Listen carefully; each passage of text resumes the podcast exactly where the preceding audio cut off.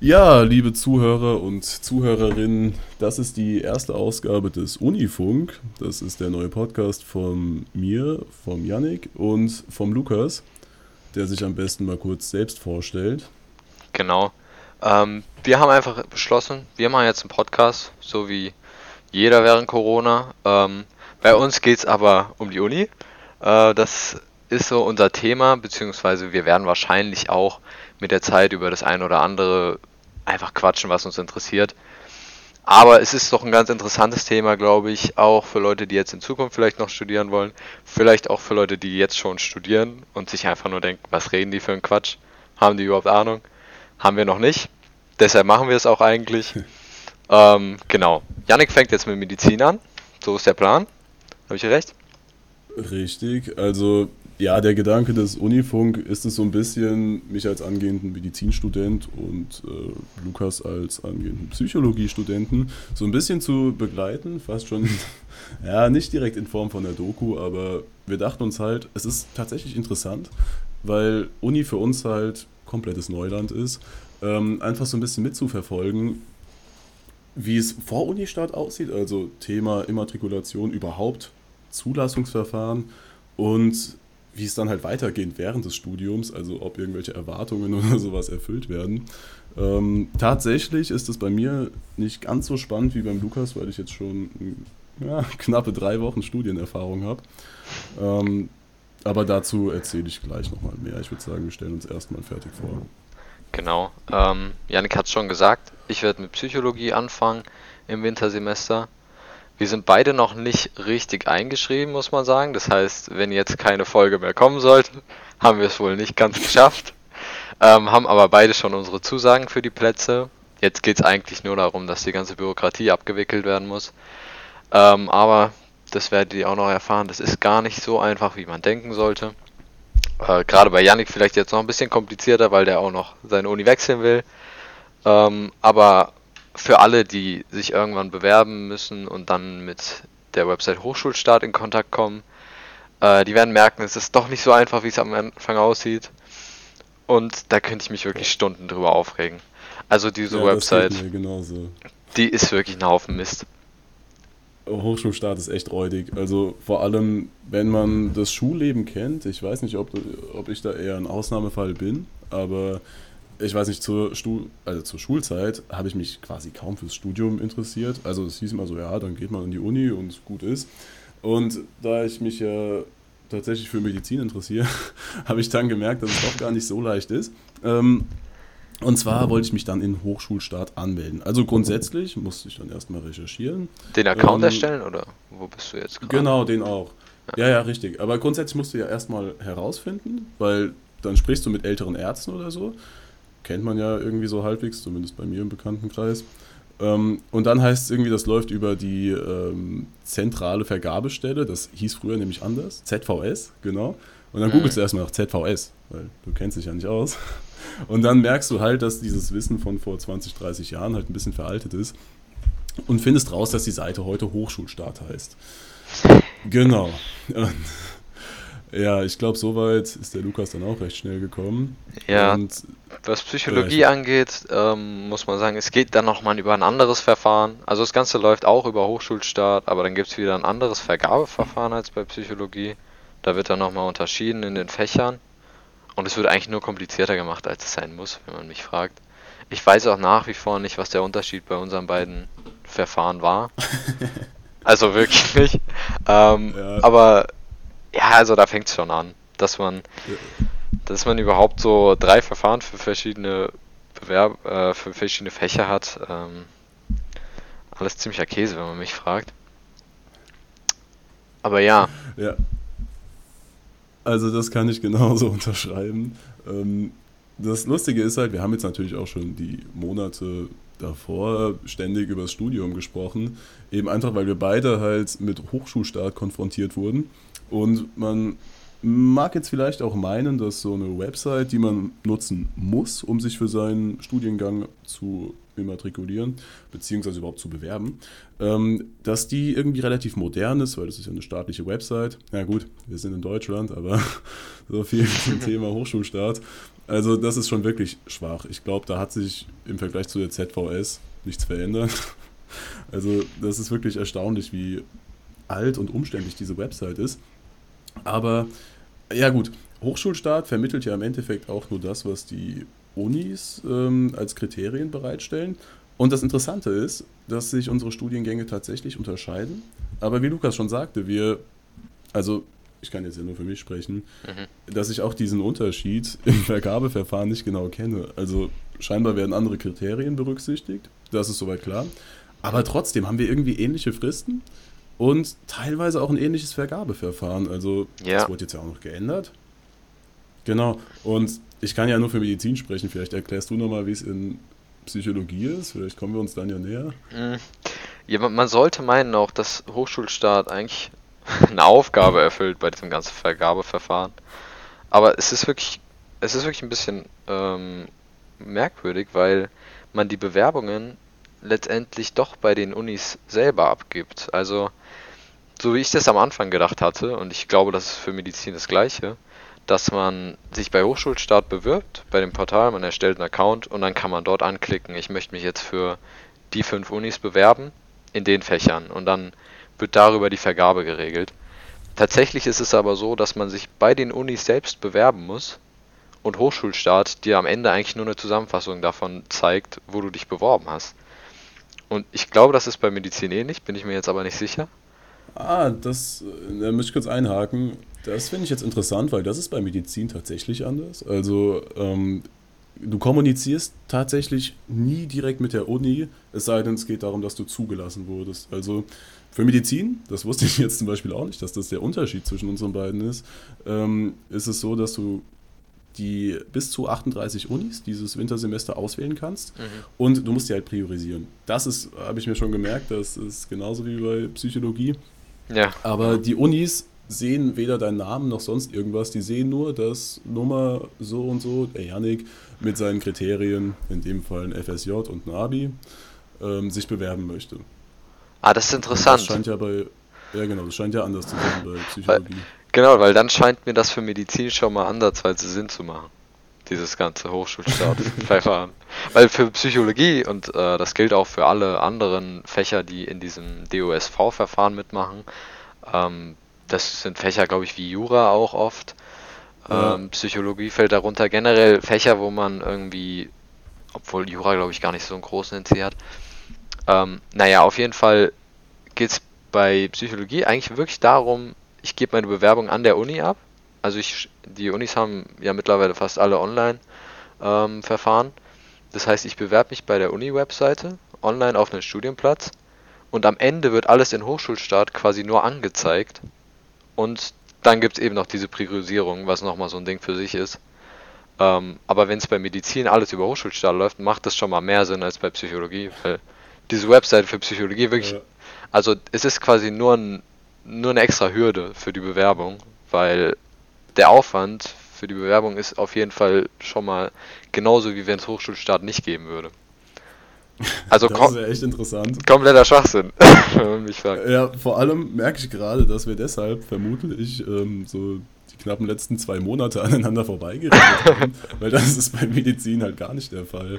Also da läuft nichts über die Uni-Website. Wobei, das ist auch zu viel gesagt, weil das finde ich ein bisschen tückisch. Also ich bin nach wie vor beeindruckt davon, dass wir uns so falsch verstanden haben.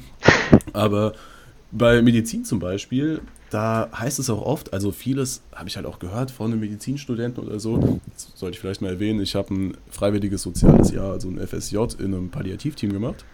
Und auch da waren dann so ein paar Medizinstudenten bzw. Studentinnen. Und eine davon war aus Greifswald. Und die meinte, sie ist übers Auswahlgespräch reingekommen. Jetzt heißt es ja immer, Medizinplatz wird zentral vergeben. Und ja, gut, bei mir war mein Abi jetzt auch nicht so krass, als dass ich sicher reingekommen wäre. Und dann irgendwie, ich habe auch nicht weiter Fragen gestellt, außer wie das Gespräch halt lief und so und äh, dass sie sich beworben hat. Da meinte sie, ja, ja, genau, und da werden dann die Leistungskurse und sowas berücksichtigt. So weit, so gut. Ist mein das Gedanke wie ein Bewerbungsgespräch jetzt an der Uni? Ja, genau, also ähm, da sollst du dann erklären, warum du Medizin studieren willst und da gibt es sogar auch Vorbereitungskurse für so ein Gespräch. Mhm. Ähm, Der Punkt jedoch, auf den ich hinaus wollte, ist halt der ähm, zum Thema Hochschulstart. Ich wollte jetzt eigentlich nicht die ganze Zeit Hochschulstart bashen, aber ich glaube, darauf läuft es hinaus. Dieses mit Recht. Ich habe wirklich einen Hass ja, auf die Seite.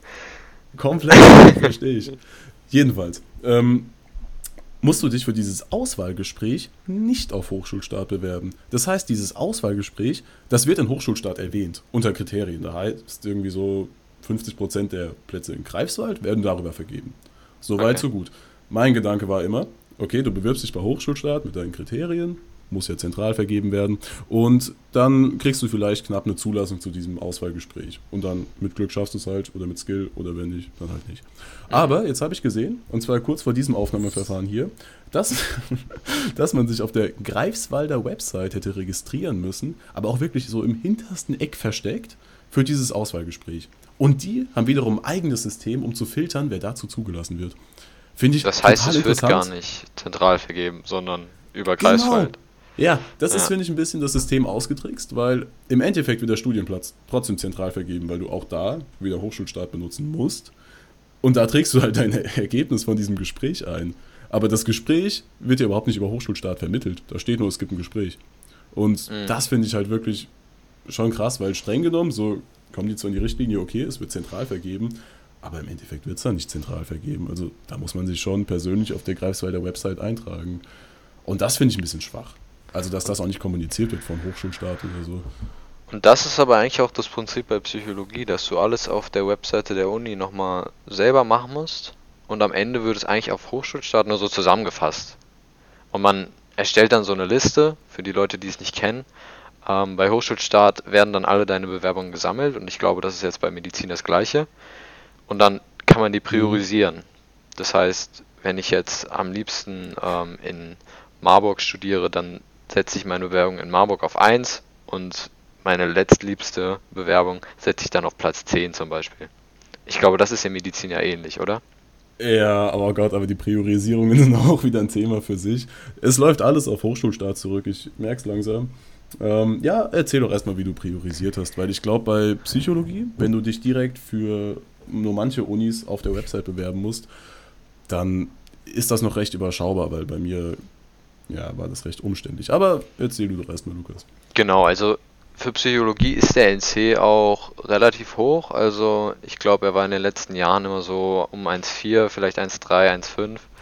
Das kommt auf die Uni drauf an. Ähm, um sicher zu gehen, habe ich mich dann halt auch bei, glaube ich, an die 10 Unis beworben, sowas. Ähm, und genau das sieht dann so aus, ich bewerbe mich bei jeder Uni nochmal auf der Website, deshalb ist Hochschulstart schon mal erstmal ein bisschen ja, unnötig. Ähm, und dann auf Hochschulstadt selber kann ich dann eben so eine Rangliste anfertigen. Wo möchte ich jetzt am liebsten hin? Ähm, und ich wäre am liebsten nach Frankfurt gegangen und habe das deshalb auf 1 gesetzt. Und dann kommt aber so ein anderes Kriterium dazu, ähm, was so aussieht, dass man bei Hochschulstart immer nur ein Angebot bekommen kann von den Unis. Das heißt, wenn ich zwei Angebote habe, dann wird immer eins rausgeschmissen. Und das ist schon der Punkt, wo mir Hochschulstaat schon wieder auf die Nerven geht, weil man einfach sich am Ende nicht wirklich aussuchen kann, von welchen Angeboten man jetzt ähm, auswählen möchte. Ähm, am Anfang habe ich gedacht, das wäre eigentlich ganz sinnvoll. Ich mache meine Rangliste und es wird nach der Rangliste aussortiert. Das heißt, wenn ich ein Angebot von meinem dritten Platz bekommen habe und ich habe ein Angebot von meinem siebten Platz bekommen, wird der siebte Platz automatisch aussortiert. Und ich dachte mir am Anfang, gut, das macht ja auch Sinn. Ich möchte ja lieber auf meinen dritten Platz als zu meinem siebten Platz. Ähm, so weit haben die Leute von Hochschulstaat wahrscheinlich auch gedacht. Aber das Problem ist eigentlich, dass man bedenken muss, dass es eine Auswirkung auf die Rangliste hat, welche Angebote man bekommt. Das heißt, wenn ich jetzt zwei Angebote bekomme und ich kriege eine Ablehnung, dann ändert sich vielleicht dadurch meine persönliche Priorisierung, beziehungsweise kam es bei mir jetzt auch so vor, dass ich zwei Unis hatte, wo ich ungefähr gleich gerne hin wollte und mir gerne eigentlich die Option offen gelassen hätte, da auszuwählen, beziehungsweise nochmal auf ein anderes Angebot zu warten, um dann darüber zu entscheiden. Ähm, aber es wird immer alles rausgeschmissen, was man halt überflüssig hat und das ist dann bei Medizin, glaube ich, auch wieder ähnlich. Und ich finde es, ja. also es ist wirklich nervig am Ende, weil man sich nicht wirklich aussuchen kann, wo möchte ich jetzt hingehen. Man hat nicht am Ende drei Angebote und sagt dann, okay, ich nehme jetzt das, sondern es werden immer alle aussortiert, die man extra bekommt, weil sie nicht so hoch priorisiert sind. Ja, also, okay, das habe ich gerade gefühlt, ähm, weil das Vergabeverfahren jetzt ja auch neuerdings geändert wurde. Also ich habe mich auch schon das letzte Jahr für Medizin beworben, nur da halt ohne Aussicht auf eine reale Chance, einfach weil ich da nur mein Abi hatte. Der Medizinertest kam dann erst noch genauso wie das FSJ. Ah, der Medizinertest halt ist so, so eine Extraleistung, die man machen kann, gell? Genau, genau. Der Medizinertest ja gut, den wird jeder kennen, der sich auf Medizin bewirbt, sonst ist der nicht so verbreitet. Ähm, das ist quasi wie ein zentraler Test, bei dem man sich wie, auch wieder nicht über Hochschulstart anmelden kann, aber ihn halt bei Hochschulstart eintragen kann. Und ähm, gut, bei dem, ja, das ist ein Test, der so ein bisschen logisches Denken und so weiter abfragt. Also einfach so ein paar Aufgaben, die man tatsächlich auch üben kann, also räumliches Denken ist da auch ein zentrales Thema, Textverständnis, sowas in der Richtung. Das verbessert Aber, dann die Chancen auf den Studienplatz, ne? Richtig, genau. Also der, das Ergebnis wird in einem Prozentrang angegeben, das heißt, ähm, das hängt wiederum davon ab, also wenn die Gesamtmenge der Bewerber halt teilnimmt, dann ist der mit der allerbesten Punktzahl ist Prozentrang 100 und Prozentrang 0 bzw. 1 ähm, ist dann eben derjenige, der das schlechteste Ergebnis hat. Das heißt, es hängt tatsächlich auch davon ab, wie gut deine Mitbewerber sind in diesem Test und wie gut die mhm. vorbereitet sind. Das heißt, wenn du jetzt durch Zufall irgendwie Glück hättest und in einem Jahr sind sehr viele Leute, die sehr schlecht in dem Test sind, hast du Glück gehabt. Also ich glaube tatsächlich, so rein statistisch kommt das nicht vor, aber in der Theorie geht es halt. Aber ist ja eigentlich merkwürdig, ähm, oder? Eigentlich sollte genau. ja mehr die Leistung abgefragt werden, aber okay. Richtig, finde ich auch. Aber ich meine, gut, irgendwie brauchst du, immerhin hat man dann ein Kriterium. Aber man muss halt auch sagen, man kann den Test nur einmal schreiben. Das finde ich halt sehr relevant. Ähm, pff, weil tatsächlich ist es ja schon ein tagesformabhängiger Test. Also meiner war jetzt mit Prozentrang 58 oder 59 hatte ich, bin mir nicht mehr sicher. War nicht scheiße, aber jetzt auch nicht überragend. Also ich meine, im Endeffekt hat es jetzt gereicht.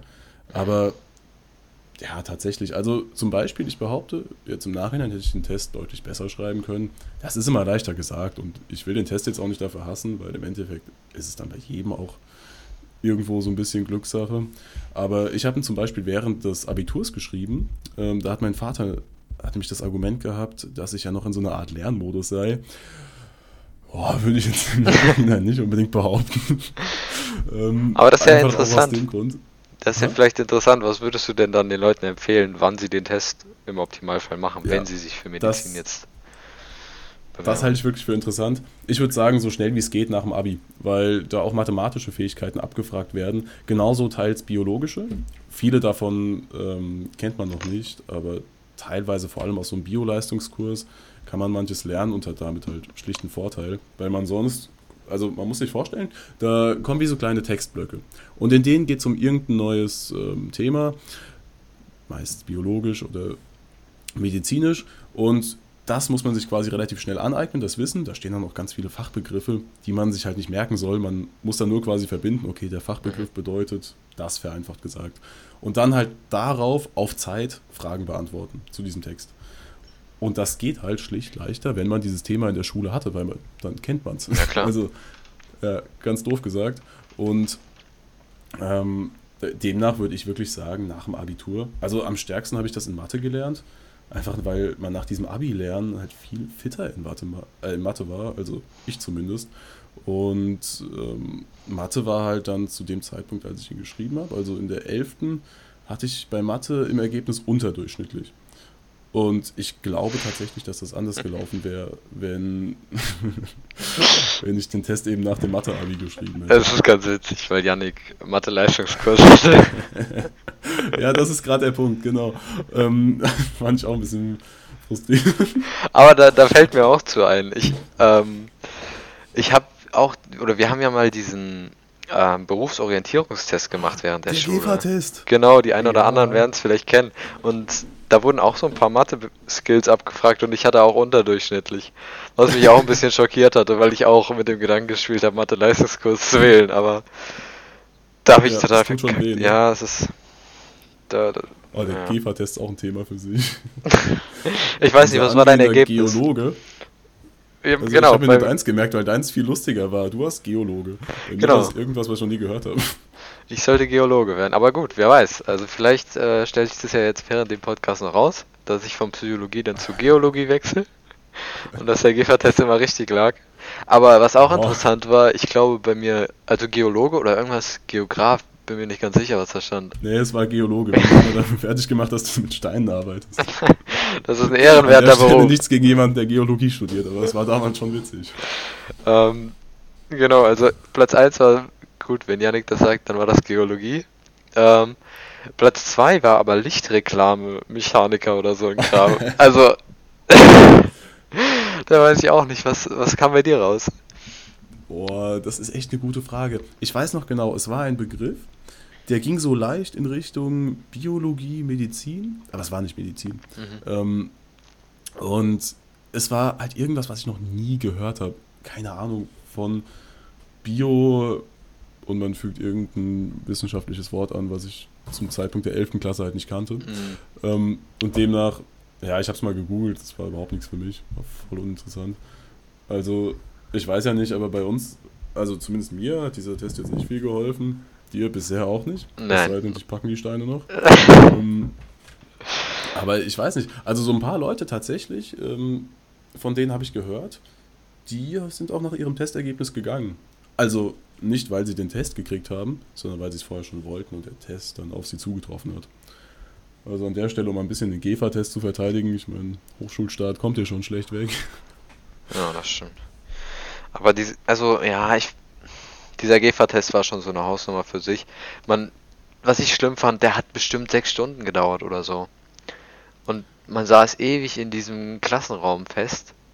Und es hieß Ja. auch irgendwie, ja, der muss ewig lang dauern und man muss voll konzentriert sein dabei, damit der auch effektiv ist. Aber dann nimmt man sich wirklich diese sechs Stunden, setzt sich in diesen Klassenraum und am Ende kommt ein Geologe raus. Und dann musst du, glaube ich, wenn du das freiwillig machst, auch noch 30 Euro zahlen. Ich glaube, die Schule hatte das übernommen. Aber da denke Ja, ich mir, wenn ich ja. jetzt diesen Test wirklich mache, weil ich denke, das hilft mir weiter, und dann kommt da so ein Schwachsinn bei rum, dann ist das wahrscheinlich schon sehr enttäuschend.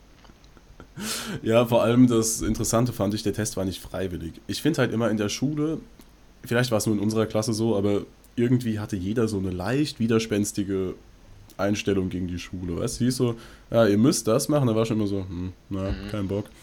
Ich glaube, das war bei dir genauso zu der Zeit. Jedenfalls hieß es dann auch so, ja, ihr müsst jetzt diesen GEFA-Test schreiben. Das könnte sogar in der 10. gewesen sein, wenn ich so drüber nachdenke. Ähm, Ja, das kann sein. und alleine deshalb waren schon, also wirklich gefühlt alle, das kann jetzt auch die verklärte Erinnerung sein, aber alle waren so drauf, ach nee, jetzt sechs Stunden Test, also ist besser als Unterricht, aber halt Test. Ja. Ja, genau. Jetzt muss man aber bedenken, dass dieser Test ja nicht benotet wird. Im Endeffekt hilft er einem selbst, wenn man es so will. Und wenn der Test was kann, das weiß ich nicht. Ähm, in unserem Fall halt nicht. Aber Ja, man sollte meinen, der kann ja was, ne? Aber, also aus Genau, meiner genau. Erfahrung sprechen kann er nichts.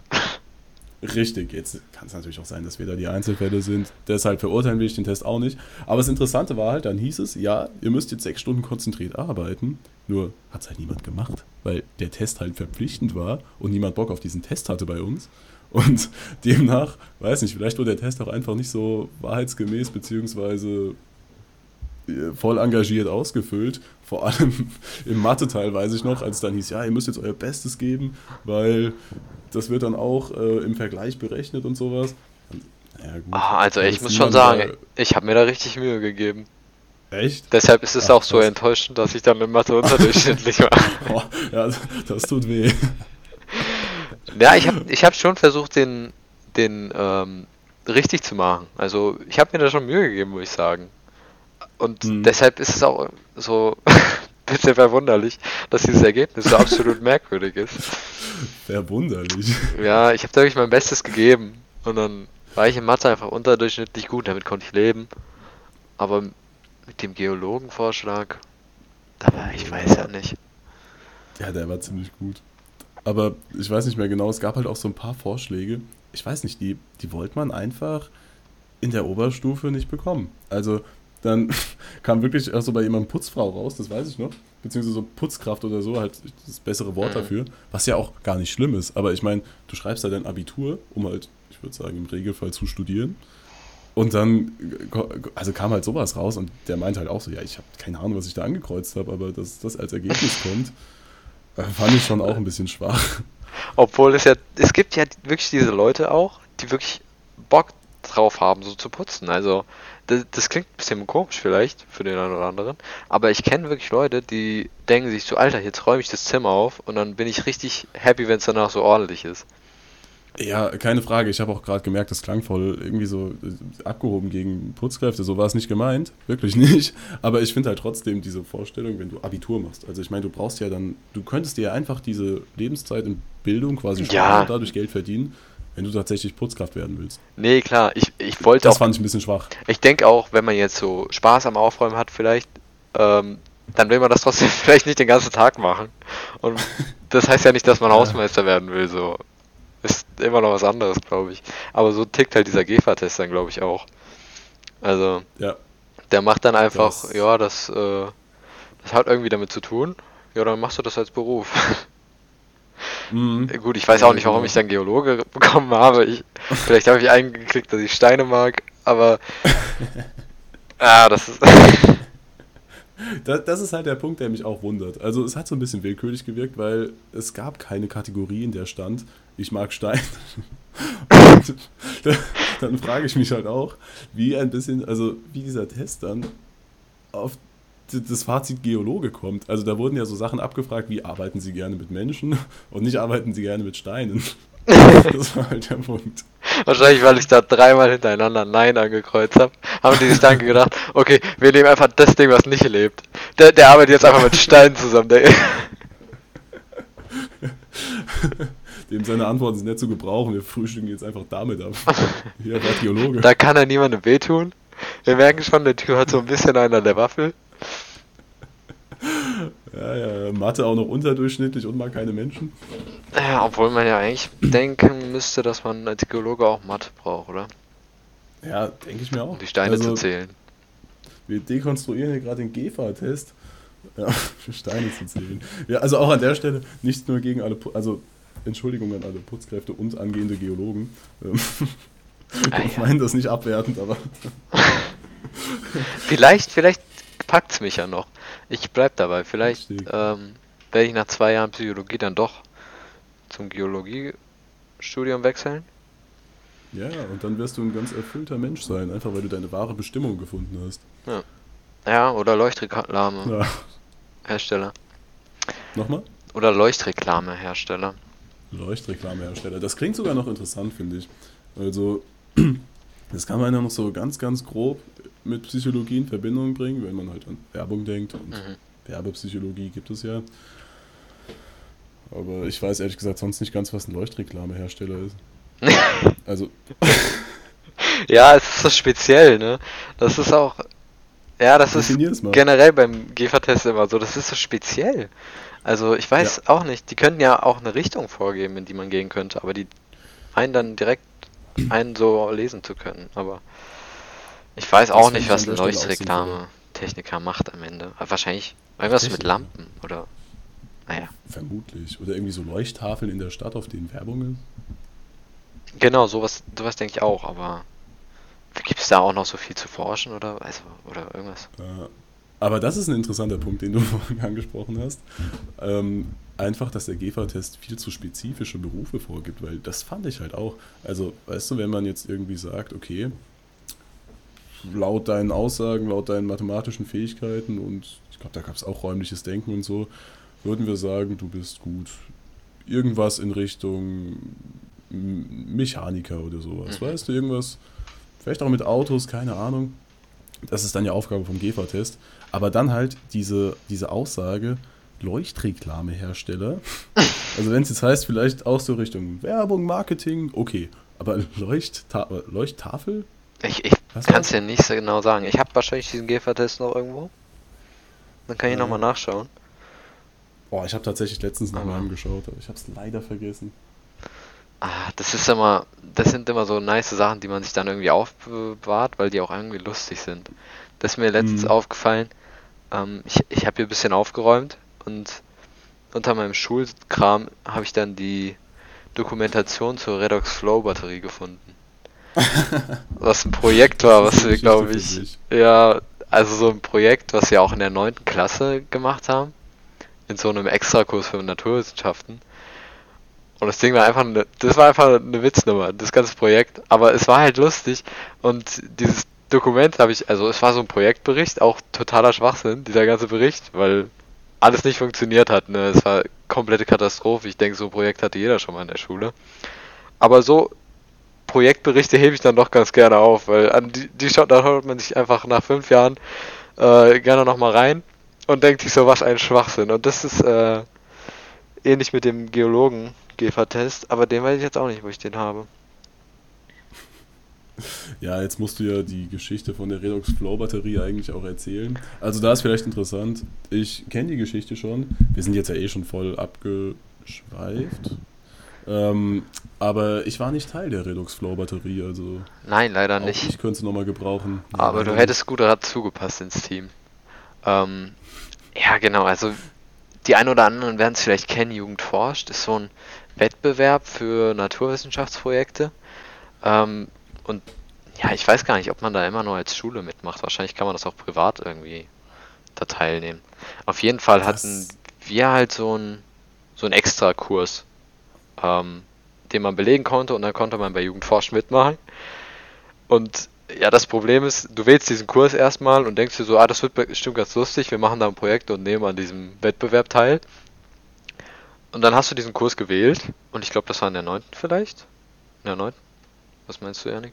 Ja, neunte könnte hinkommen. Ich habe auch gerade überlegt. Ich, ich glaube sogar in der achten Klasse schon. Also man muss wissen, wir waren halt in derselben Klasse, haben uns dann nur für diese unterschiedlichen Wahlkurse entschieden. Also bei mir war das dann Informatik. Genau, Ähm, bei mir war es dieser genau. Wettbewerb. richtig. Im Nachhinein hätte ich auch Jugendforscht nehmen sollen, weil dazu können wir später nochmal eine Brücke zu unserem eigentlichen Thema schlagen. Aber erzähl das mal. Genau, und man wählt eben diesen Leistungskurs, oder, nee, Quatsch, Leistungskurs ist es ja nicht. Ich wähle auf jeden Fall diesen Jugendforschkurs.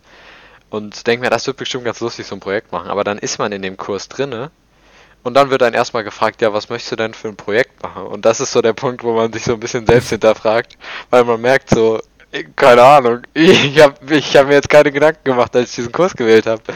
Ähm, ich saß also mit so zwei Kollegen in dem, in dem Kurs, in der achten oder neunten Klasse.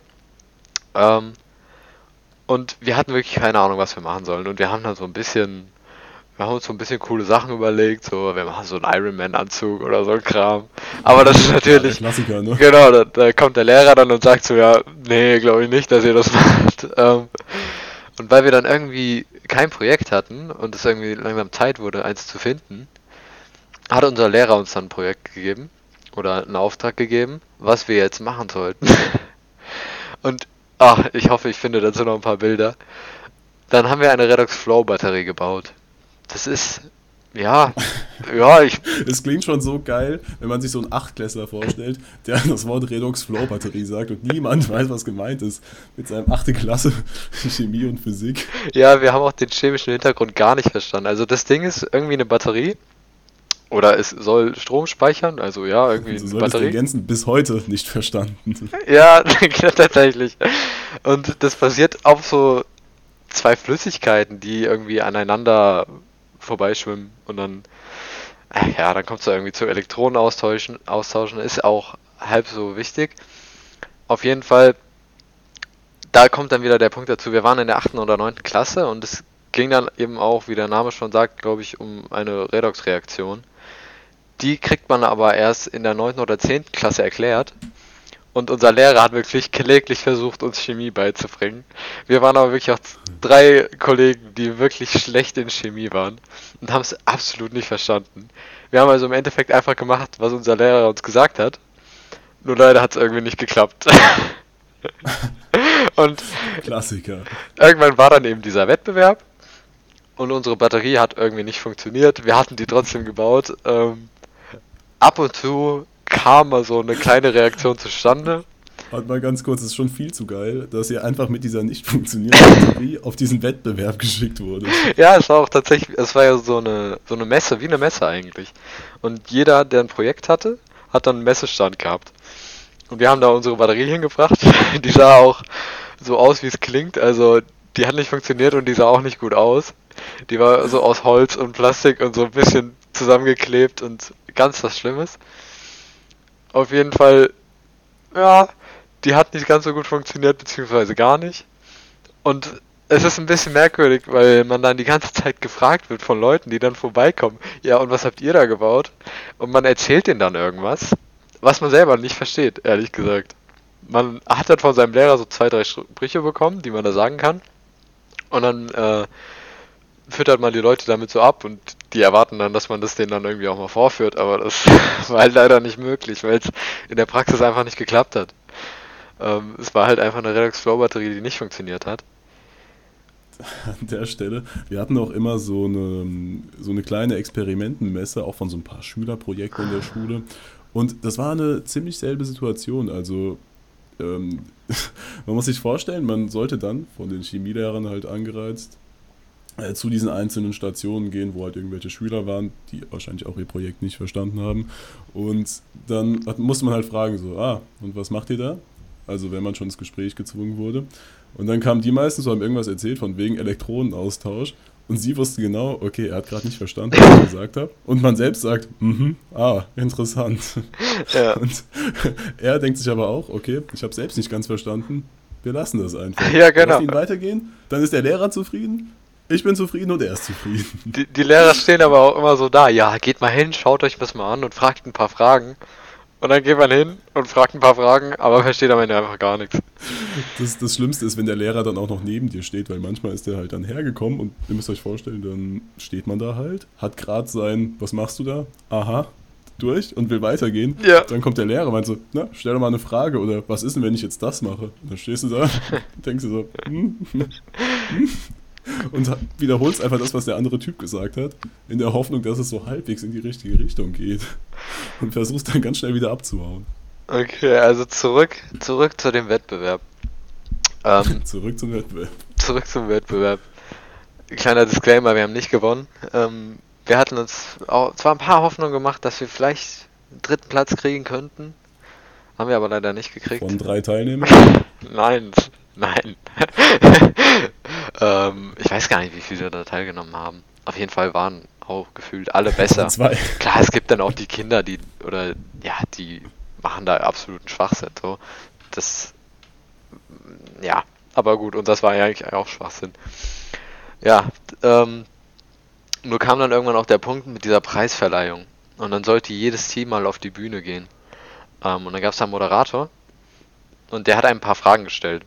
Aber es konnte, oder es war irgendwie so, wir zu dritt stehen also so hinten an der Bühne und schauen uns so an, ja, wie läuft das jetzt ab auf der Bühne? Und dann haben wir so beobachtet, okay, wenn zwei Leute hochgehen oder mehr, dann redet immer nur einer von dem Projekt. Der Moderator unterhält sich immer mit einem. Einer bekommt das Mikrofon gereicht und der andere, der steht eigentlich nur neben dran und sieht gut aus so. Ähm, wir haben das also beobachtet und dann war, ist natürlich immer so die Frage, so gerade bei so Neunklässlern, so, jo, wer redet? Wer geht jetzt auf die Bühne und redet? So, okay, auf die Bühne gehen müssen wir alle, aber wer redet? Weil es muss nur einer reden. Und dann haben wir beschlossen, okay, keiner von uns hat Bock zu reden, also machen wir es so. Derjenige, der das Mikrofon bekommt, vom Moderator, so in die Hand gedrückt bekommt, der sagt dann einfach irgendwas. Wir hatten ja alle keine Ahnung, deshalb war das schon schwierig genug, überhaupt was zu sagen. Ähm, und dann kam eben dieser Moment, wo wir alle auf die Bühne laufen. Ich mit meinen zwei Freunden. Und ich stehe an dritter Stelle. Also ich stehe, wenn man den Moderator jetzt links vor sich sieht, stehe ich ganz rechts. Und damit dachte ich schon mal so, alter Jackpot. Ich muss auf jeden Fall nicht reden. So, wie, der Moderator wird jetzt nicht hingehen und das Mikrofon so einmal ganz nach rechts rüberbringen. Weißt du? Auf jeden Fall, ich stehe da oben, schon komplett abgeschaltet. Ich dachte mir so, komm, mein Freund hier auf der rechten, der der muss jetzt halt irgendwas raushauen. Ähm, der Moderator geht hin, nimmt das Mikrofon, gibt es an meinen Freund, der ganz auf der anderen Seite steht von mir quasi. Also er gibt es nicht an also mich. Direkt neben dem Moderator. Genau. Er gibt es auch nicht an den Freund rechts von mir, sondern an den, der noch eins rechts weiter steht. Und mein Freund der größte V-Mann in der Geschichte eigentlich. Nimmt dieses Mikrofon, reicht einfach weiter nach links. So, wir haben vorher abgesprochen, okay, wer das Mikrofon bekommt, der sagt einfach irgendwas. Der Typ hat uns alle verkauft da oben. Der hat das Mikrofon das genommen. Verzweifelte Panikreaktion eines Achtklässlers. Der Typ hat es so verkauft. Der nimmt das Mikrofon, gibt es an, den, äh, an meinen Freund, der auch noch rechts von mir stand, ne? Dachte ich mir auch noch so, ja, okay, ist schon ein bisschen asozial, aber mich trifft's ja nicht. Der Freund rechts von mir nimmt das Mikrofon, gibt's an mich weiter. Und dann war ich halt echt, dann steckte ich in der Klemme, ne? Also, weil ich hatte ja keinen mehr links von mir, an den ich das weitergeben konnte. Und ich kann es ja auch nicht einmal wieder zurückgeben. Wie sieht das denn aus? Und dann stand ich da oben und dann musste ich erklären, was wir gerade gemacht haben, was die Redox Flow Batterie denn so ist. Und dann habe ich mir echt, da habe ich mir echt was aus dem Arsch gezogen. Ähm, aber die Leute haben es geglaubt, glaube ich. Oder, oder sie haben es halt nicht Sie haben hinterfragt. es geglaubt. ja, beziehungsweise so interessant war es dann auch nicht, als hätte man es jetzt hinterfragen müssen. Aber das war echt, holy shit, Alter, der, der kleine, oh Mann. Äh, Das, das Lustige ist, ich hatte Business at School, jetzt kommen wir so langsam zu den ganzen Bonusprogrammen, die unsere Schule doch hatte. Das war kurz gefasst ähm, auch sowas, wo man im Prinzip eine eigene Geschäftsidee entwickeln sollte über ein Jahr hinweg und man hatte drei Präsentationen, die man dann vor tatsächlich Menschen, die in großen Unternehmen arbeiten, halten soll. tatsächlich. Und ähm, ja, also weißt du, es wurde so aufgezogen, da kam sogar einmal die Presse für den lokalen, für das lokale Blatt. oh, Ich weiß gar nicht, ob es zum Artikel geführt hat, aber sie war auf jeden Fall da, damit es sich halt wichtiger anfühlt. Und ähm, ja, lustigerweise hatten wir da dieselbe Situation. Also, dann, ah, das war auch zufällig der gleiche, ne? Genau, das war zufällig der gleiche Typ, nachdem die erste Geschichte schon viral gegangen ist. Äh, total netter Mann, aber trotzdem in der Situation halt asozial. Weil auch uns hat er verkauft, stand noch ein Freund und ich. Und selbe Situation, er steht rechts vom Moderator und das Mikrofon wird weitergegeben. Ja, Weißt du, direkt auf die Frage hin. Genau, und es war halt eine Frage, die allerdings sein Thema war. Das war das Interessante. Ähm, und dann hatten wir halt das Problem, dass er sie aber scheinbar nicht wusste, beziehungsweise beantworten konnte. Mein Freund und ich jedenfalls, äh, jedoch auch nicht. Und das hat dazu geführt, dass letztlich ich dieses Mikro in der Hand hatte und da so stand. Ähm, ja, also, wenn man sich das anguckt, dann ja, ja, sieht man den Grafen. Und dann meinte ich so, ähm, Entschuldigung, also können wir uns vielleicht kurz beraten, weil das, das hat so nichts geführt, wir hatten keine Ahnung. Und dann haben wir uns zusammengestellt und auch einfach so, so ganz geschickt an diesem Thema vorbeigeredet. Also so mal hier Ja. und da ein Teil von diesem Grafen erwähnt, aber dann halt weitergeredet und so ein bisschen abgeschweift, so wie wir es gerade in diesem Podcast machen. Wir sind bei Minute 42 und wir haben nichts mehr mit Medizin zu tun, ähm, beziehungsweise Psychologie. ja, aber das ist das Schöne an einem Podcast, finde ich. Genau, das finde ich eigentlich auch ganz cool. Jetzt schweife ich gerade schon wieder ab. Und so haben wir halt einfach von einem anderen Thema geredet und haben es quasi elegant umgeleitet auf eine Folie von mir, mit der ich mich halt auskannte. Und dann stand ich da, weil das musste man dann fragen. Erstmal Pause. Ähm, gibt es Rückfragen? Und natürlich hat jeder von uns geschwitzt. Also wirklich schon die Schweißperlen auf der Stirn. So, nein, nein, Ach, nein, ihr nein, habt- nein, bitte nicht. Ihr habt gefragt, ob es Rückfragen gibt? genau. wieso genau. wieso Ja, habt ihr das denn überhaupt gemacht? Ja, weil das war, sollte ein Dialog werden mit den Ah. Leuten, die da aus echten Unternehmen kamen. Ähm, und es hat halt Punkte darauf gegeben, inwiefern auch Fragen beantworten, äh, beantwortet werden. Und da sollten aktiv Fragen gestellt werden. Das Ah. heißt, das wurde uns vorher auch immer gesagt. Warte, man muss dazu Genau. sagen, dass ihr benotet wurdet, oder? Richtig, genau, Ja. stimmt. Das ist ins Zeugnis mit eingeflossen. Das ist Also wir eure- Auch, Eure Vorstellung wurde benotet. genau, genau. Okay. Sonst hätten wir vielleicht auch über eine Redox Flow Batterie berichten können. Weil, weil die Redox Ähm. Flow Batterie, das wurde ja nicht benotet. Das war wir haben den Wettbewerb verloren, aber das war für die Note egal. Gott sei Dank. Ja, zum Glück in dem Fall. Ähm, ja, jedenfalls haben wir halt gefragt, ob es Rückfragen gibt. Und wir haben es tatsächlich geschafft, von diesem Thema abzulenken. Das heißt, ganz souverän dann über irgendwas anderes geredet und halt versucht, dieses Gespräch zu beenden.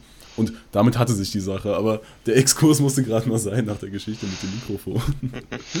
Weil es halt wirklich genau dieselbe Situation war. Ja, das ist auch echt. Du stehst dann auf so einer Bühne und dann, dann hast du so einen Druck, dass du was sagen musst.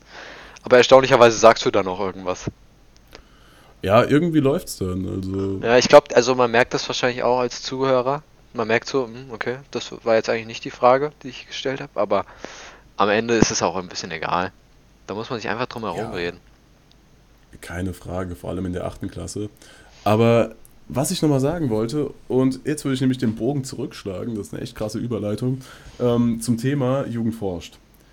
Ich finde es nämlich hochinteressant, dass Jugend forscht ähm, eine Qualifikation darstellt, um zumindest bei Medizin zugelassen zu werden. Das heißt, äh, manche Unis berücksichtigen einen Platz zwischen 1 und 3, also die besten.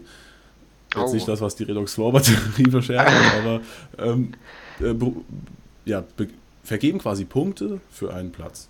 Für einen recht guten das heißt, forscht. wenn ich jetzt Redox Flow Batterie, wenn ich die jetzt wirklich gebaut hätte, also ich habe die gebaut, aber hätte die jetzt auch funktioniert, oh und ich hätte da den ersten Platz abgesahnt, dann hätte ich bessere Chancen in Medizin reinzukommen. Richtig, richtig. Zum Beispiel die Uni München, weiß ich auswendig, benotet das und ich glaube noch ein, zwei andere in Bayern. Ähm, das heißt, jetzt auch nicht mega relevant, aber das Interessante finde ich halt in der achten Klasse. Das sagt dir ja niemand. Und das ist halt auch so der einzige Zeitpunkt, an dem du zumindest bei uns ähm, eins dieser Fächer hättest wählen können. Ja. Und das finde ich tatsächlich auch ein bisschen schwach, um jetzt wieder aufs Aufnahmeverfahren zurückzukommen. Ich will nicht sagen, dass ich irgendwie Platz 1 bis 3 erreicht hätte. Ich glaube ehrlich gesagt nicht zum Zeitpunkt der 8. Klasse. Aber dennoch, also das wäre so eine Info gewesen. Guck mal hier, wenn du dich vielleicht für Medizin interessierst oder für irgendwas anderes, was ein bisschen schwierig ist, um reinzukommen, ähm, da kann das hilfreich sein. Weil ich habe halt völlig unbedarft Informatik genommen und ich finde halt, das ist so ein bisschen ähm, ja, ein bisschen wie das mit diesem Auswahlgespräch in Greifswald. Also das könnte mal irgendwie besser kommuniziert werden. Also ja. wenn ich jetzt für zukünftige Bewerber irgendwas anmerken würde, dann wählt einfach mal Jugend forscht, wenn ihr die Möglichkeit habt. Also, weißt du, in dem Fall hat mir Informatik nichts gebracht, um aufgenommen zu werden. Jugend forscht, was ich genauso hätte wählen können, die doch schon. Mhm. Und das finde ich schon irgendwie interessant. Ja, also ich ja, ich glaube, man muss da auch ein bisschen bedenken, dass Platz 1 bis 3 jetzt auch vielleicht nicht so einfach zu erreichen ist. Nein, aber man kann es auf jeden Fall mal versuchen. Also ich denke, wenn du dich jetzt wirklich für Informatik interessierst, auch wenn du Medizin studieren willst, dann mach halt lieber Informatik. Aber ich verstehe, was du meinst. Man sammelt einfach nochmal so ein paar extra Punkte für die Bewerbung später. Genau, die tatsächlich auch ausschlaggebend sein können, weil das sind gar nicht mal so wenig Punkte, die es dafür gibt. Mhm. Also, wie gesagt, in meinem Fall überhaupt nicht schlimm, aber dennoch, also als Tipp für andere, nehmt eher Jugend forscht. Das scheint aber für Medizin auch so eine eigene Sache zu sein. Also wenn ihr Psychologie studieren wollt, dann hilft euch das, glaube ich, nicht weiter. Ja, das ist schon wieder interessant, so glaube ich, ne? Das irgendwie ja, ja, das auch so ja, genau. Raus. Das ist auch, jede Uni macht so ein bisschen das eigene Ding. Man, man kriegt immer am Anfang den Eindruck, ah, das läuft alles über Hochschulstaat, okay, da werden alle den, die gleichen Bewerbungsanforderungen haben, beziehungsweise Hochschulstaat vergibt dann die Plätze einfach nach Schulnote oder weiß ich nicht. Ähm, aber das ist auch diese Sache. Jede Uni macht da so ein eigenes Ding. Also es gilt für Psychologie auch so, weil man in Baden-Württemberg, glaube ich, jetzt ab nächstem Jahr, für mich gilt es jetzt noch nicht, aber ab nächstem Jahr braucht man für Psychologie dann nochmal so einen ähm, STAV-Test. Das ist vielleicht vergleichbar mit dem Medizinertest, da bin ich mir jetzt nicht sicher. Ähm, Was macht man da? Also ich habe ihn ja nicht gemacht. Ähm, ich weiß nur, dass es eigentlich dieses Jahr hätte kommen sollen, aber durch Corona wurde das dann abgeblasen. Ähm, aber es ist, ja, es ist wie so ein, wie so ein Test, glaube ich auch. Also wie so ein Orientierungstest, vielleicht so ein bisschen ähm, auch, dass Mathe-Skills vielleicht abgefragt werden oder sowas. Mhm. Auf jeden Fall, der gibt auch einfach Bonuspunkte, wenn man den gemacht hat. Ähm, das gilt aber auch nicht für alle Unis, sondern halt nur für die in Baden-Württemberg. Und auch nur für die, ja. die da mitmachen wollen. Also das, das finde ich auch wiederum ein bisschen seltsam, weil das gibt es bei Medizin auch. Ich habe ja schon vom Medizinertest erzählt. Mhm. Und da ist es halt so, der gilt für fast alle Unis. Jetzt kommen wir zum Punkt. Es gibt nicht nur so ein Auswahlgespräch in Greifswald, was man extra schreiben muss, sondern es gibt auch die Uni Hamburg und noch eine gibt es. Ich weiß nicht, ob Rostock, ich glaube nicht aber da will ich jetzt nichts Falsches sagen. Auf jeden Fall Hamburg ähm, hat quasi einen eigenen Medizinertest. Das ist der Hamnat. Und in dem, ja, der Name klingt schon scheiße, ähm, in dem werden halt quasi sehr, sehr ähnliche Kategorien abgefragt zum Medizinertest. Ähm, also das ist im Endeffekt ziemlich identisch, würde ich sagen. mit ein paar Unterschieden bei den Aufgaben, aber so vom Prinzip her nimmt sich nicht viel. Mhm. Also auch Mathe, räumliches Denken, Textverständnis und sowas. Und das finde ich halt auch, das ist so eine Sache. Also das Vergabeverfahren wurde jetzt ja schon verändert und quasi optimiert. Aber da frage ich mich, warum gibt es das? Also warum muss man denn diesen Extratest für zwei Unis haben oder drei, ähm, wenn es auch diesen Medizinertest gibt? Ja. Also ich finde halt dahingehend, eigentlich ist es ja was Gutes, dass jede Uni so ein bisschen selbst bewerten kann, was sie wie gewichtet. Aber da man sich ja eh zentral an allen quasi bewerben muss, ähm, finde ich das wiederum sehr unnötig. Ja, ich glaube, Also- ich glaube auch wirklich, das größte Problem an der ganzen Sache ist eigentlich, dass man die Informationen nicht wirklich bekommt. Beziehungsweise, Oh ja. man also man bekommt sie, wenn man danach sucht. Aber wenn ich mir jetzt die Bewerbung in Frankfurt anschaue und dann gehe ich davon aus, okay, die wird jetzt in Hamburg genauso ablaufen und dann haben die aber auf einmal einen eigenen Test so und man weiß es nicht und man bewirbt sich einfach in Hamburg, dann ist es natürlich ein bisschen scheiße. Weil Mega. dadurch, dass jede Uni das selber macht, gibt es halt irgendwie nicht so eine universelle ähm, Checkliste quasi, wie man bei der Bewerbung vorgeht. Also das kann man auch wirklich nochmal für die Leute sagen, die sich vielleicht bewerben wollen. Ihr müsst wirklich bei jeder Uni nochmal selbst auf der Website schauen, was wollen die haben für eine Bewerbung, was zählen die mit, weil wirklich jede Uni ihr eigenes Ding macht. Ähm, und es nicht so einfach ist, dass man sagen könnte, okay, die wollen jetzt alle mein Abi-Zeugnis äh, und gut, man kann wahrscheinlich sagen, das ist richtig. alle akzeptieren wahrscheinlich ein FSJ irgendwie oder Wartesemester. Eben nicht, eben nicht. Der FSJ äh, akzeptieren zumindest bei Medizin nur ganz wenige. Siehst du, da geht's schon weiter. Also, da, Genau. ganz merkwürdig. Also, du hast es an sich schon gut getroffen. Ich finde halt die Kommunikation seitens Hochschulstaat ist so eins der Hauptprobleme. Also, statt dass man irgendwie eine große Übersicht hat. Mittlerweile gibt es eine, aber auch sehr versteckt. Nur das war ähm, jetzt in der Organisationsphase quasi, also Vorbereitung auf die Bewerbung war das halt nicht der Fall. Und zumindest das letzte Jahr hätte ich sie nicht gefunden. Ähm, einfach eine Übersicht von, das ist die Uni, sie bewertet genau das, das und das. Das heißt, so stehen deine Chancen ungefähr mit Vergleichswert. Ja. Und diese Übersicht gibt es jetzt, wie gesagt, sehr versteckt, aber die gab es vorher halt, meine ich nicht. Und deshalb an der Stelle, wenn sich jemand für Medizin interessiert, die App NC-Rechner, von der ich auch erst recht spät erfahren habe, super, weil die haben alle Werte eingetragen und da kann man recht gut seine Chancen ermitteln. Also alle Qualifikationen, die Unis quasi berücksichtigen. Und ich finde halt auch, also wirklich, statt das Hochschulstaat einem eine große Übersicht meinetwegen auch gibt, auf der steht, guck mal hier, Greifswald, da musst du dich bis zum Februar beworben haben, um ins, ähm, äh, ins Aufnahmegespräch zu kommen. Oder hier, guck mal, Hamnat, die Bewerbungsfrist, da bewirbst du dich Mhm. und gut ist. Das fehlt halt so ein bisschen. Ja, ja das fühle ich absolut, weil ich hatte das auch mit diesem STAV-Test in Baden-Württemberg. Der, gut, wegen Corona hat er jetzt nicht stattgefunden, ähm, was ganz gut für mich ist, weil ich den eben auch erst irgendwann im Juli oder Juni gefunden hatte. Und da hieß es halt auch, ja, du musst dich bis Februar anmelden für diesen Test. Ähm, und ich, gut, ich weiß jetzt nicht, wie engagiert da so andere sind, aber für ein, fürs Wintersemester informiere ich mich halt erst irgendwann im Sommer, also nicht schon im Frühling. So, und ich denke, das, Ja. so, das ist so meine Einstellung dazu. Und ich hatte diesen STAV-Test zum Beispiel absolut verpasst schon die Frist. Ich habe nirgendwo diese Ja. Information gehabt und dann, ja, dann kam es irgendwann mal so hinten rum. Da war es dann schon viel zu spät. Gut, ich hatte jetzt Glück gehabt, dass der jetzt dieses Jahr eh nicht gemacht wurde. Aber es ist halt ärgerlich, wenn das dann, wenn man es dann verpasst, ne? Da hast du vollkommen recht. Also ganz genauso ging es mir ja auch mit dem Greifswalder Auswahlgespräch. Ja, da habe ich auch vollkommen verpasst. Also bis Februar fürs Wintersemester ist natürlich auch eine Frist. Ähm, also nicht bis Februar des Wintersemesters, bis Februar Nee, klar, genau. vor dem genau. Wintersemester, vom Wintersemester davor. Finde ich schon ordentlich. Ich meine, da stecken die Leute Ja, auch noch mitten im Abi wahrscheinlich, ne? Also wenn man jetzt direkt Ja, nach dem Abi ähm, studieren will. Ja, es ist krass. Ja. Aber ich habe das Gefühl, die Unis versuchen echt auch allein durch deren Websites teilweise vorauszusortieren, wenn man sich mal anschaut, wie versteckt da auch die Infos sind. Also da gibt es ja nicht die eine Seite, auf der steht, ach guck mal, du willst dich für Medizin bewerben, hast du ein FSJ, top, oder hier Medizinertest, ab da und da hast du gute Chancen.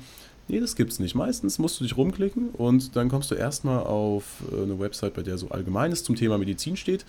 Ganz beliebt ist erstmal der Ablauf. Dann heißt es so, ja, zwei Jahre vorklinisch, dann klinisch und so und irgendwann Facharztausbildung.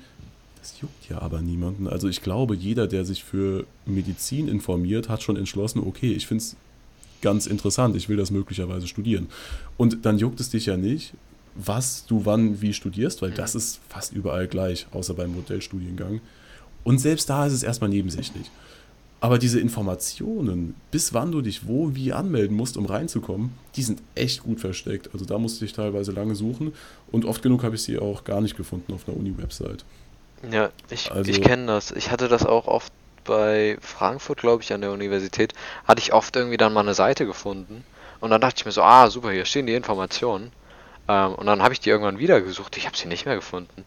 Also, ja, genau, das hatte ich auch. das liegt wahrscheinlich ein bisschen auch an den Webseiten, aber eben dieses, dass alles so versteckt ist. Also echt, mhm. da muss man sich so einarbeiten. Es ist wirklich äh, eine Qual. Ja, was jetzt vielleicht nochmal ganz interessant wäre, also wenn ich jetzt Zuhörer wäre und mir den Podcast bis hierhin tatsächlich angehört habe, dann würde ich mich ja fragen, ja, wo studieren die beiden denn jetzt? Ähm, Ach stimmt, das haben wir nicht gesagt. Deshalb würde ich sagen, Lukas, nee, das haben wir nicht gesagt, aber gut. Genau. Lukas, ich würde sagen, du fängst an. also, wie gesagt, ich habe meine ich bin noch nicht offiziell eingeschrieben, ich habe aber eine Zulassung von Heidelberg. Ich werde also im Wintersemester, solange jetzt nichts schief läuft bei der Einschreibung, so das ist quasi nur Papierkram, ähm, das sollte eigentlich gehen und dann fange ich im Wintersemester an in Heidelberg zu studieren. Geht jetzt im November los. Ähm, klar, man hat es ja mitbekommen, dass irgendwie ein Ausnahmejahr ist und deshalb der Anfang vermutlich auch online stattfinden wird. Und du bist in Regensburg, wenn das klappt. Wenn das klappt, trifft es gut. Ähm, angenommen wurde ich in Duisburg-Essen. Jetzt ist es auch wiederum so, wenn man irgendwo zugelassen wird, dann diese Koordinierungsphase, in der wir quasi unsere Zulassungen erhalten haben, die dauert eine Weile. Das heißt, ich hätte noch reale Chancen gehabt, nach Berlin zu kommen und mit sehr viel Glück München, aber das halte ich für unwahrscheinlich. Und, und jetzt ist es so, dass ich wiederum Berlin, naja, fände ich okay. Ich finde halt mit Berlin verbindet man immerhin was. Weißt du, Hauptstadt von Deutschland, ziemlich groß, eine lange Geschichte und so, aber deshalb hätte ich Berlin immerhin noch okay gefunden. Ich stehe zwar eher auf kleinere Städte, aber in dem Fall hätte ich halt damit leben müssen.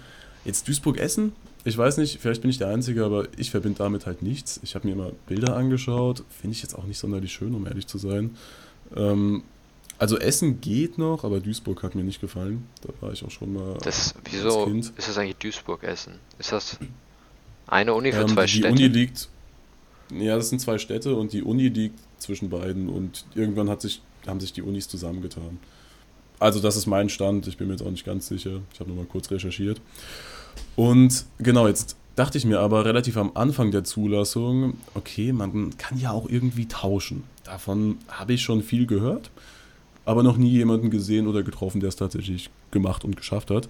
Ähm, das heißt, das Interessante ist, dieses Tauschthema, das kennt jede Uni, aber man findet nichts dazu. Also das fand ich wirklich krass, dass man zum Thema Tauschen so schwer was im Internet findet. Mhm. Ähm, da muss ich auch dazu sagen. Kommt halt also auch, ich wusste gar nicht, dass es so ein Tauschprinzip gibt, bevor du mir das erzählt hast. Genau. Und ich könnte ja auch nicht sagen, ob es das auch bei Psychologie gibt. Ich, ich glaube ähm, nicht, nee, aber ich kann es ja auch nicht ausschließen. Weiß ich eben nicht. Und da muss man sich ja erstmal überlegen, okay, man hat jetzt unter halt diesen ganz strengen Hochschulstartauflagen, unter seinen Dokumenten und so hat man diesen einen Studienplatz bekommen. Ich habe dann den für Essen angenommen, eben weil ich dann die Absicht hatte zu tauschen. Und dann muss man sich erstmal überlegen, okay, aber wie, wie soll das jetzt funktionieren? Weil du brauchst einen Tauschpartner, mhm. den habe ich dann auch gefunden. Und der hat mir Regensburg angebo äh, angeboten. Und Regensburg fände ich mega. Also so eine 150.000 Einwohnerstadt in Bayern ist total meins. Muss man nicht mögen, aber ich finde es schön. Mhm. Und ähm, ja gut, dann war so meine erste Frage. Also ich, muss ich jetzt der Uni irgendwie schreiben, jo, ich will nach Regensburg und mein Tauschpartner will halt nach Essen. Ja, und so gesehen, so habe ich halt angefangen, weil, wie gesagt, die Informationslage so schlecht war. Was man dann mal so gelesen hat, ja, manche Unis machen das nicht zum ersten Semester. Verstehe ich jetzt auch nicht warum. Das Tauschen? Also, ja, ja, genau. Das ist grundsätzlich ein Unidienst, das heißt, man hat auch keinen Anspruch drauf. Das machen nur manche Unis halt, weil sie nett sind. Und ähm, ja, in dem Fall habe ich halt Essen erstmal geschrieben. Die meinten, ja, ist kein Problem. Ähm, und Regensburg hat erstmal nicht auf meine Mail geantwortet.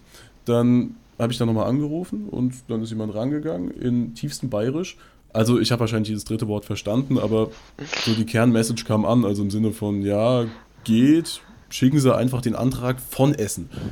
War ich auch erstmal wieder komplett verwirrt, weil überleg mal, dann will die Uni Regensburg, die hat keinen eigenen Antrag. Das hat der Typ mir, glaube ich, sagen wollen.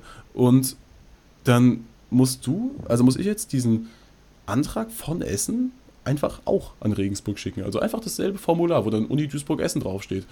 Hätte ich so jetzt nicht erwartet, weil ich dachte, okay, also wenn, dann hat jede Uni auch irgendwie so ihr eigenes Ding, was sie da haben will.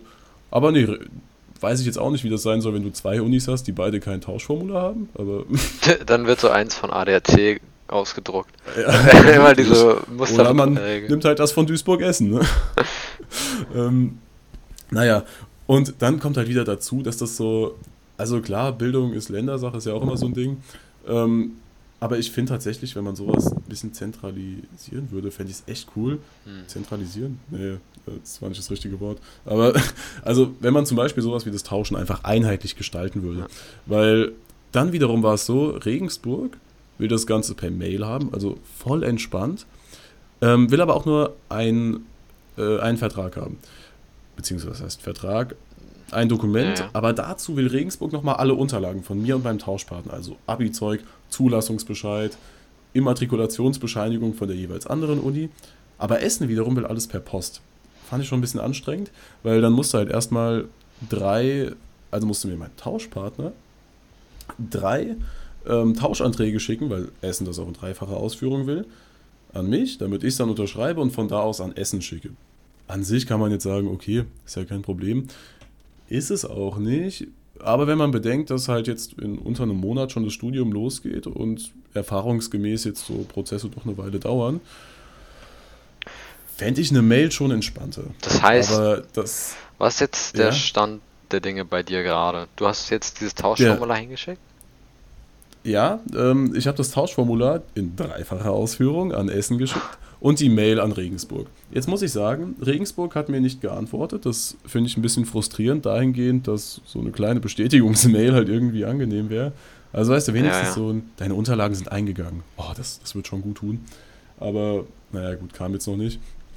Und Essen hat sich natürlich auch noch nicht gemeldet. Da muss man aber sagen, die Post ist einfach noch nicht da. Also dahingehend kein Problem. Was ich aber interessant finde, und jetzt kommen wir zum nächsten Punkt, den ich irgendwie nicht so ganz verstanden habe. Die Unis kommunizieren untereinander nicht. Das läuft alles über dich, Also- oder wie? Mm, Ja, das, ich dachte mir halt, okay, die Uni Essen fragt doch dann bestimmt mal bei Regensburg nach. Ach, gucken Sie mal, ist der Yannick da auch bei Ihnen immatrikuliert? Also läuft da irgendwie alles richtig? Beziehungsweise umgekehrt? Aber nee, die Unis kommunizieren gar nicht untereinander. Ähm, das heißt, ich bin mir immer noch nicht sicher, wie das laufen soll, wenn man sich mal überlegt, dass vielleicht einfach jemand mit irgendeinem ausgedachten Namen einen Tauschantrag ausfüllt. Ah, wobei, jetzt wo ich Hm, drüber du nachdenke, musst ja deinen- der braucht ja einen Namen von der Person, die in Regensburg ist. Also, ich glaube nicht, dass man es umgehen kann, aber ich finde es trotzdem komisch. Ja, es ist kompliziert. Auch dass das jetzt auch nicht mehr über Hochschulstaat laufen kann, das ist schon wieder. Genau. ja, ja, genau, das ist auch sowas. Also klar, in dem Fall habe ich die Bürokratie verursacht, selbst schuld, aber ich finde es halt trotzdem anstrengend. Ja. Also vor allem, dass es halt nicht einheitlich geregelt ist, in dem Fall ein bisschen schwierig. Gut. Dann würde ich sagen, Ja, wir erfahren in der nächsten Folge, ob du erfolgreich gewechselt hast. Und, ja, also hoffen wir es. und ob ich ähm, erfolgreich in Heidelberg eingeschrieben wurde. Vielleicht bin ich ja bis dahin auch Covid-frei. Ah, das haben wir ganz vergessen zu erzählen. Ja, Ähm, stimmt. Stimmt, okay. Nein, jetzt können wir es doch noch nicht beenden. Ähm, nämlich gerade während diesem Tauschantragzeug wurde ich tatsächlich Covid-positiv getestet. Warum, das ne, würde ich sagen, erzählen wir auch nächstes Mal. Ja, ich würde sagen, wir machen hier Aber- so einen Cliffhanger raus. Ja, ne, stimmt. Das heißt, unser einer Zuhörer, der wird jetzt gespannt sein fürs nächste Mal. Und damit meine ich hoffentlich nicht meinen kleinen Bruder. Ähm, gut. Jedenfalls, dennoch, also mal gucken, ob sich meine Stimme vielleicht entwickelt, weil die war zeitweise anders. Zumindest Mhm. habe ich mir das eingebildet. Es könnten aber auch die Sinnesveränderungen sein, die dadurch hervorgerufen werden. Vor den Mikrochips von Bill Gates. Oh, Ähm, hast du denn dein Stahlkappe auf? Ich habe meine ja, auf. der Aluhut sitzt natürlich. Muss. Die sprühen jetzt ja auch wieder ähm, fuck, wie nennen die Verschwörungstheoretiker das aus Flugzeugen? Chemtrails. Chemtrails, Ja. genau. Ja, ja. Deshalb tragen jetzt alle Masken. Okay, ich merke schon, das führt zu nichts mehr. ähm, deshalb würde ich sagen, an der Stelle vielen lieben Dank fürs Zuhören. Ähm, Und wir sehen uns Bruder. in der nächsten Folge vom Unifunk. Ja, würde ich auch sagen. Also von daher, tschüss. Tschüss.